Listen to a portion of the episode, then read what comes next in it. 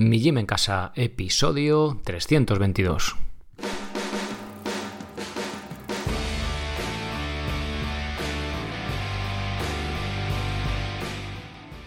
Muy buenas, bienvenidos a un nuevo episodio del podcast de Mi Gym en Casa, el programa, la radio donde hablamos de entrenamiento y casi nunca de alimentación desde un punto de vista diferente e independiente. Soy Sergio Catalán y os doy la bienvenida a un nuevo episodio. Bien, hoy vamos a hablar, seguimos hablando de entrenamiento aeróbico, vamos a hablar de un tema eh, muy recurrido, composición corporal, vamos, esto en rollo de entrenamiento es como el sumum, ¿no? La composición corporal es como lo más de lo más, pero de colesterol, ah, un tema también interesante y buscando estudios que compararan pues lo que llevo haciendo varios episodios, varios podcasts, este ya el número, el sexto de esta serie, comparando más entrenamiento tradicional con entrenamiento de alta intensidad. Y me he encontrado eh, el estudio troll, digamos, de la tendencia últimamente de, los mundillos del entrenamiento, en el que salía mejor parado pues el entrenamiento aeróbico tradicional frente a los entrenamientos HIT, para daros, ampliaros el punto de vista. No, no, ni mucho menos con idea de decir, no, no, es que el aeróbico tradicional es lo mejor del mundo y decir que los entrenamientos HIT no, no están bien, sino no, no, al revés, simplemente complementar esa información, ¿no? Ya que la tendencia es tan abrumadora en el sentido alta intensidad, pues intentar equilibrar un poquito la balanza. Bien, eh, antes de pasar con el episodio, os recuerdo brevemente que si os mola este proyecto, si queréis entrenar de forma independiente y sin apenas material en vuestra casa, todo guiado paso a paso, con diferentes niveles básicos para entrenar desde cero, aunque no hayáis hecho ejercicio en tu vida, a los que tenéis ya más nivel, hasta lo que seáis uno, ya sois unos máquinas que queréis opositar, por ejemplo, para bomberos, subiendo la cuerda, con dominadas con mucho lastre, hasta dominadas con un brazo, pues desde los que hacéis eh, las flexiones en la encimera de la cocina apoyados porque no tenéis fuerza, hasta eh, los que ya sois unos brutos y os metéis un montón de kilos en las dominadas, pues entre medias también encontraréis vuestro, vuestro plan, algo que os sirva. Si tenéis dudas, me las podéis comentar os uniréis al grupo de Telegram, que cuando surgen dudas hacemos un directo mensual, pues dura en torno a una hora, cuanto más dudas haya, pues más acabará durando. Y ponemos todo sobre la mesa. Además, ahora ya le hago el directo gracias a vuestro feedback en, el propio gimnasio donde grabo los cursos y así también podemos mostrar mejor las cosas. Bien, pues para disfrutar de todo eso, tenéis, le dais a casa.com, botón amarillo este socio, tenéis con soporte, que vale 19 pavos al mes, tenéis sin soporte, que son 10, soporte lo tendréis en el grupo de Telegram, que también es, no es un soporte personal, pero sí que tenéis ahí resolución de dudas en breve y un poquito más, más desarrolladas en el directo. Y tenéis, mientras dura el estado de alarma, que parece ser que ya no va a durar mucho más, esperemos, pues eh, una suscripción gratuita para los que estéis pasando por un mal momento en esta época en España, bueno, el resto del mundo, pero es mientras dura el estado de alarma en España, tenéis una suscripción gratuita de la que os pido responsabilidad para que uséis de ella solo en el momento de que, pues, que que sea necesaria, vaya. Bien, eh, vamos a pasar ya pues con, con este episodio. Tengo la sensación de que se me olvida algo, pero ya no sé lo que es. Bueno, da igual. Bien, voy a centrarme en, un estudio, como siempre los dejo en las notas, eh, en el que el título original es, traducido del inglés, Intervenciones de entrenamiento de alta intensidad frente a entrenamiento tradicional para promover la salud. Aunque ya veréis que hubiera sido más correcto llamarlo diferentes formas de lesionarse. bueno, bromas aparte, este estudio me parece muy interesante porque es uno de los pocos en los que sale mejor para un entrenamiento aeróbico tradicional frente a uno de alta intensidad. Redondeamos el asunto porque también compara estos tipos de entrenamiento con el de fuerza. Con lo cual, vais a, mola, mola porque ves ahí, oye, ¿qué ganamos con uno? ¿Qué ganamos con otro? ¿no? Igual el equilibrio sea en combinar todos. Bueno, vamos a verlo. Los entrenamientos de alta intensidad son tendencia en los últimos años. Parece ser que este tipo de entrenamiento siempre sale vencedor en los estudios cuando se compara con un entrenamiento aeróbico tradicional. De esto que estuve revisando esto, de decenas y decenas de estudios, y había uno que era como sí, como la tendencia en investigación a este tipo de entrenamiento pues era súper creciente, ¿no? A lo bestia, en la última década. Que, está genial, porque así vamos teniendo evidencia de qué protocolos funcionan para qué cosa, ¿no? Y la combinación, y bueno, o sea que está guay, ¿no? Si medimos el VO2, el consumo máximo de oxígeno, puedo decir que he encontrado consenso en que los entrenamientos HIT son los mejores. Os dejo tres estudios, pero vamos, lo que he visto hasta ahora sí que es verdad que ahí no hay nada discutible. De hecho, lo vimos en, el episodio del lunes, ¿no? Que es que, o sea, si quiero mejorar VO2, pues tengo que entrenar a ese ritmo del 100% del VO2. Si nos guiamos por las recomendaciones de la ACSM, Escuela Americana de Medicina del Deporte, nos dicen que los que, que, los que eh, hacen un entrenamiento a intervalos, HIT produce mejores resultados o similares que un entrenamiento aeróbico mantenido. En general, aparte de las mejoras en VO2 que acabo de mencionar, se obtienen mejoras en lípidos en sangre, es decir, todo el colesterol y tal, glucosa, interleucina, interleuquina, no sé cómo se pronuncia muy bien, 6, es una citoquina de actividad antiinflamatoria y proinflamatoria. Las citoquinas son proteínas que regulan la función de las células que las producen sobre otros tipos celulares. Bueno, hay otra citoquina llamada eh, factor de necrosis tumoral. Sin embargo, estas recomendaciones mencionan un estudio, recomendaciones de la ACSM que os digo, mencionan un estudio en el que un entrenamiento aeróbico de intensidad moderada, lo que puede ser el cardio tradicional, sale mejor parado. Precisamente es en el que voy a andar en este episodio de hoy. Bien, vamos a por ello. Sujetos, a ver cómo, qué personas hizo el estudio. Eran 36 hombres no entrenados. Más concretamente, tenían que llevar al menos dos años sin hacer un entrenamiento físico regular para poder participar en el estudio. Tenían una media de 31 años, de, más concretamente de 20 a 43, no fumadores y sin, enfermedades cardiovasculares ni metabólicas, por ejemplo, pues no eran diabéticos. ¿Cómo era el entrenamiento? Bueno, tenían que entrenar tres días a la semana durante 12 semanas, es decir, pues unos tres meses.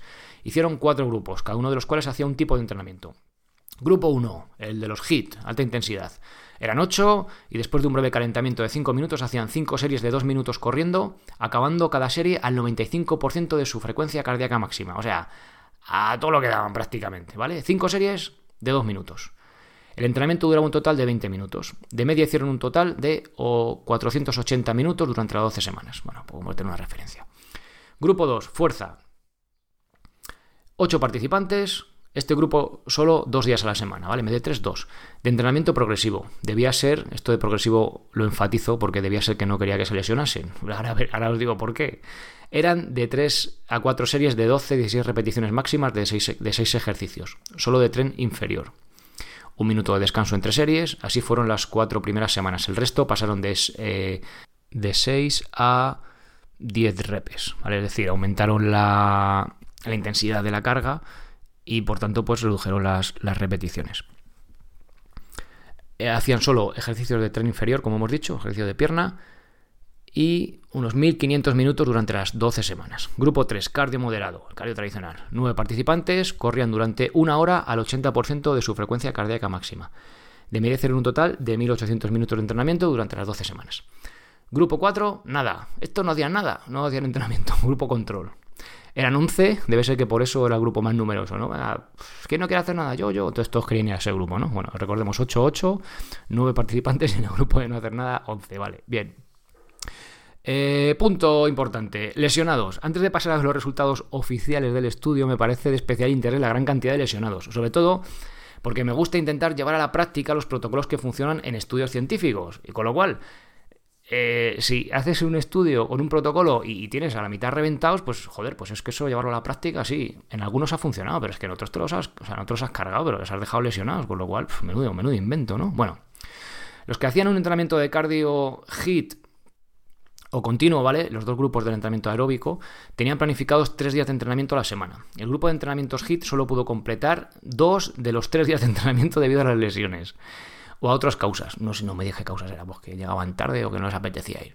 En ese grupo tres personas se, eh, se perdieron de una a cuatro sesiones por lesión. ¿Vale? En un grupo de ocho Tres, personas perdieron, perdieron seguir entrenamiento por lesión, vamos, un éxito. Otros dos sufrieron inflamaciones y dolores, es decir, se lesionaron una tercera parte de los participantes y más de la mitad estaba lesionado con molestias. Menudo chollo de rutina, ¿eh? Es que para decir, venga, mañana me pongo con ella, si sobrevivo me va a mejorar unos parámetros, pero si no, pues, a ver, bueno, en fin. Los del grupo de cardio moderado fueron un poco mejor. Se lesionaron solo dos participantes. Bueno, pues de 8-2, bueno, oye, pues no está mal la cosa, ¿no? No va mal la cosa. Bueno, oye, bueno, no, de, 9, perdón, de 9-2, bueno, parece que es mejor. Y ya me parece bastante poco, teniendo en cuenta que pasaron de no entrenar a correr tres días a la semana durante una hora seguida, al 80%. O sea, no, vamos a coger a gente que no entrene. Venga, vale, aquí tenemos a 8 tíos, o 9, venga, vale. Vamos a ponerse a correr tres horas a la semana, o sea, tres días, una hora cada día. Joder, pero es que, o sea, es que se lesiona cualquiera, vamos. De, de hecho, pocos se lesionaron, ¿no?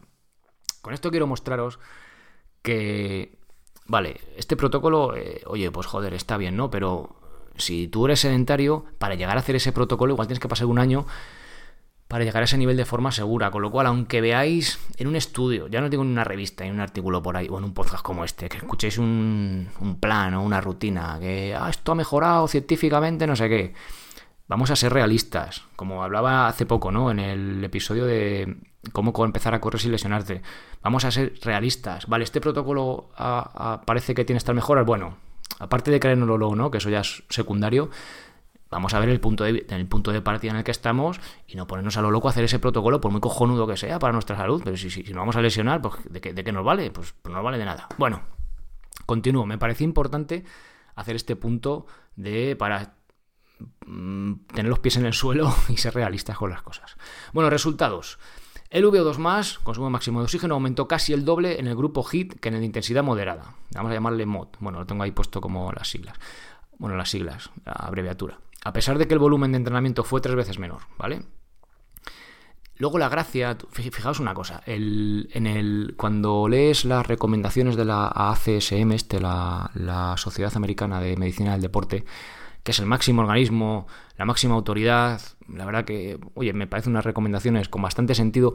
Aún así, dentro de ellos ponía, en este eh, tipo de, este estudio que compara eh, este tipo de entrenamiento, el HIT con el cardio tradicional, al mismo tiempo de entrenamiento, obtuvo mejores mejoras, mejores mejoras, bueno, mm, más beneficios, el de cardio tradicional.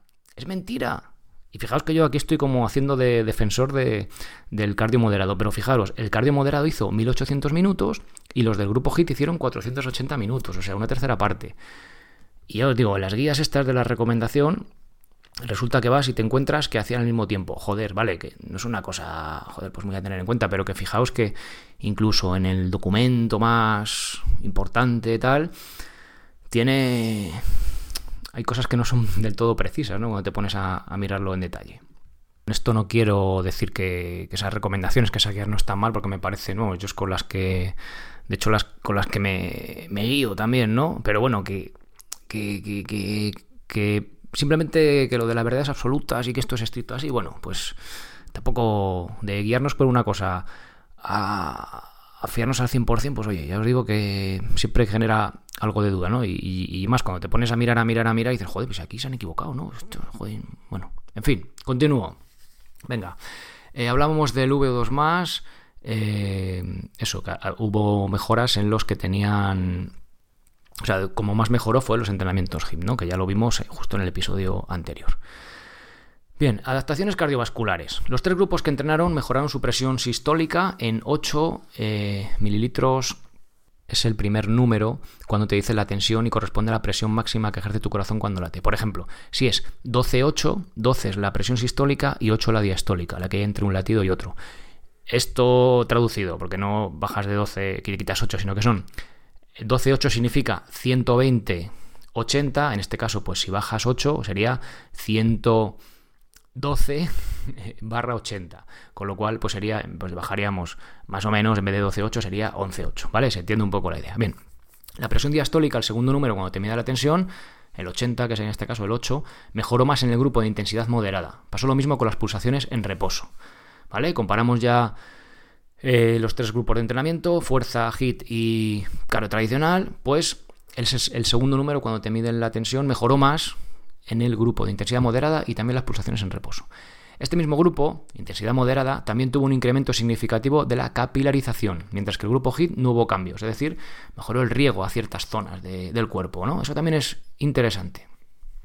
El pulso al caminar y a intensidades submáximas mejoró igualmente en ambos grupos, HIT y el entrenamiento moderado.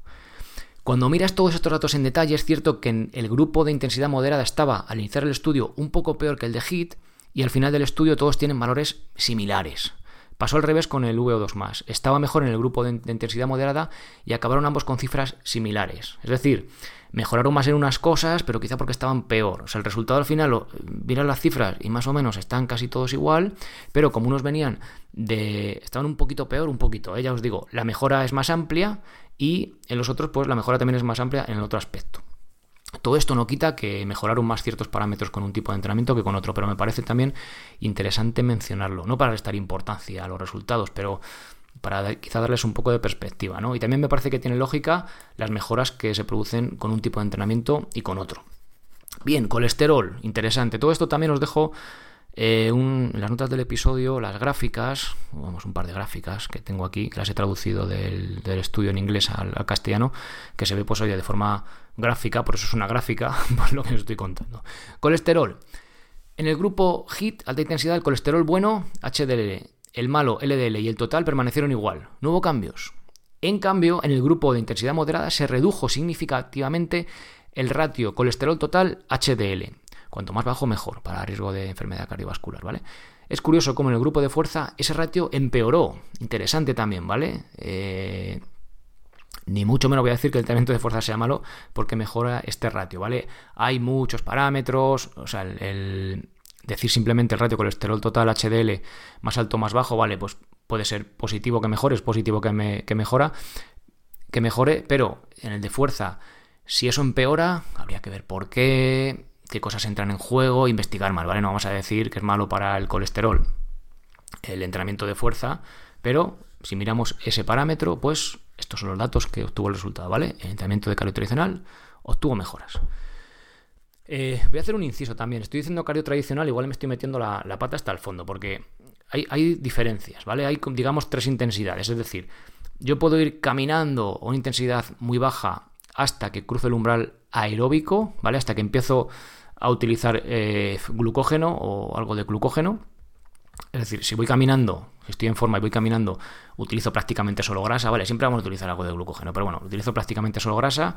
Cuando cruzo el umbral aeróbico empiezo a utilizar eh, ya eh, glucógeno, ¿vale? Estoy haciendo un entrenamiento aeróbico, ¿vale? Ahí hablo de ese entrenamiento aeróbico tradicional, ¿vale? Cuando cruzo ese umbral y desde ese umbral aeróbico al anaeróbico, que es cuando ya empieza a respirar fuerte, lo que vimos en el episodio pasado, ya se dispara el consumo de glucosa, desde el umbral aeróbico al anaeróbico es el entrenamiento aeróbico tradicional, que es el que puede ser este grupo de intensidad moderada, y a partir de ahí, del umbral aeróbico, V2 más y tal, ya las intensidades altas, puede ser los entrenamientos HIT, ¿vale? Es por dar un poco de perspectiva, lo vimos en el primer episodio de esta serie.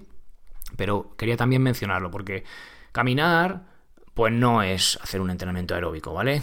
Igual si somos, estamos en muy baja forma física y ya nos supone un cierto estímulo, sí que puede serlo, ¿vale? De hecho, será el primer paso para empezar a correr, como hemos visto, pero eh, habrá que ver la intensidad, ¿vale? Pero no nos vale solo con caminar o si estamos en forma con ir a trote cochinero, ¿vale? Dependerá de cada persona, pero para que hacer bien esa diferenciación. Mejoras metabólicas. Ningún grupo empeoró su capacidad de utilizar la grasa como combustible, oxidar grasa al caminar, ¿vale? Ningún grupo mejoró.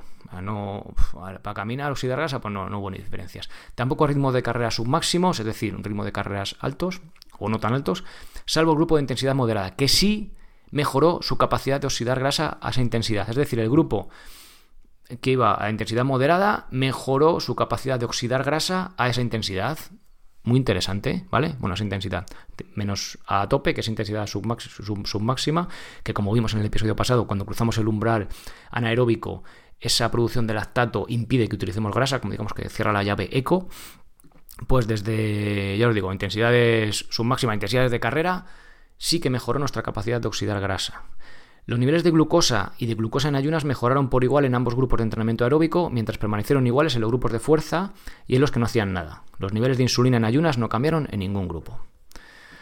Composición corporal. Se midió peso, porcentaje de grasa corporal y masa ósea. El grupo HIT no tuvo cambios significativos en ninguno de estos parámetros. Oh, interesante. En cambio, el grupo de entrenamiento moderado redujo su porcentaje de grasa corporal.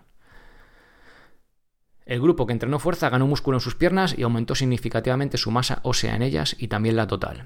Bueno, mira, solo con esto de la composición corporal me parece súper chulo, ¿vale? El resultado. Eh, entrenamiento aeróbico intensidad moderada, redujo el porcentaje de grasa. Grupo que entrenó fuerza, ganó músculo y aumentó significativamente su densidad ósea, muy importante, sobre todo cuando vamos haciendo mayores, esto es vital, es un seguro de, de vida no, pero de, invalidez bastante importante, ¿vale? Eso no es una garantía, pero es, joder, con muy poco entrenamiento eh, podemos hacer mucho para estar eh, más activos independientes durante más años, ¿vale? Con un entrenamiento de fuerza. Y el entrenamiento HIT pues no, no obtuvo em, mejoras en estos parámetros, ¿vale? De reducción de porcentaje de grasa corporal y demás. Es muy interesante.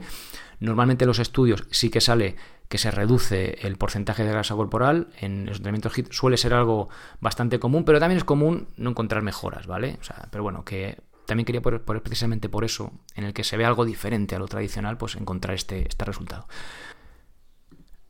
Resumen.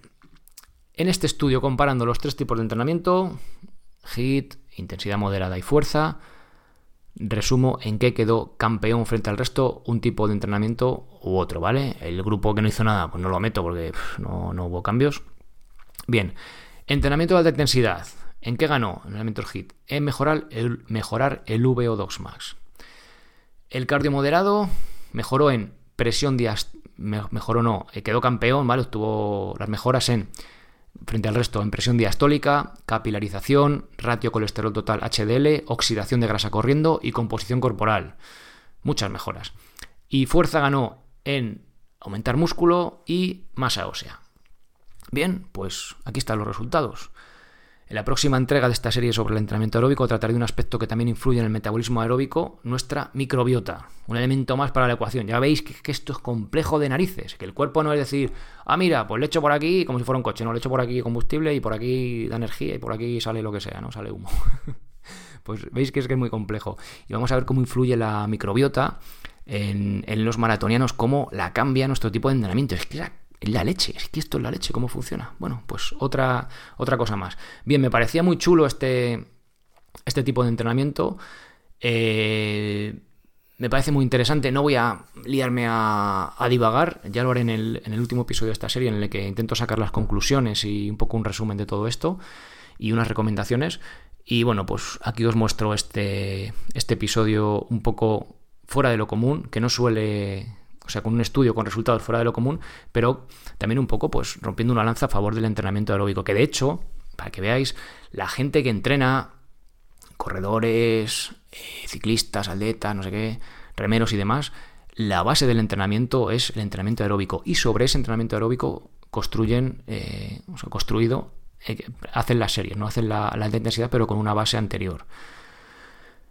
No sé si debe ser así, Quizá evolutivamente sí, ¿no? Bueno, habría que verlo, ¿no? Ya, ya hablaremos de ello. Pero que la tendencia ahora que es, no, no, ah, alta intensidad ya está, y fuerza alta intensidad ya está, y está, es lo mejor, es la tendencia. Tiene, tiene mejoras positivas, ¿vale? Pero quizá el otro también rellena un hueco, evolutivamente tiene más sentido, no lo sé, ¿vale? No lo sé, no lo sé. Pero bueno, por eso quería traeros este, este estudio de un poco también de sabiduría popular del entrenamiento, esto que os digo que, se ha hecho toda la vida, ¿no? De hacer nuestra base, nuestro rodaje, haciéndonos más eficientes en el gesto, pim pim rodando, y sobre eso ya construir las series, que no, pues esta última, bueno, última, esta tendencia que hay ahora de lo otro, ¿vale? No digo que sea una cosa mejor ni peor, sinceramente no lo sé. Pero bueno, ahí os traigo para que ampliéis vuestro punto de vista. Nada más, gracias por estar ahí, gracias por, por haceros socios, por los me gusta y los comentarios. Y nos escuchamos el lunes con un episodio sobre entrenamiento de fuerza específico para ciclistas. El nuevo plan de, del, próximo mes, del cual estoy muy orgulloso y os hablaré del el próximo día. Y además no voy a estar solo. Ser responsable para ser feliz. Adiós.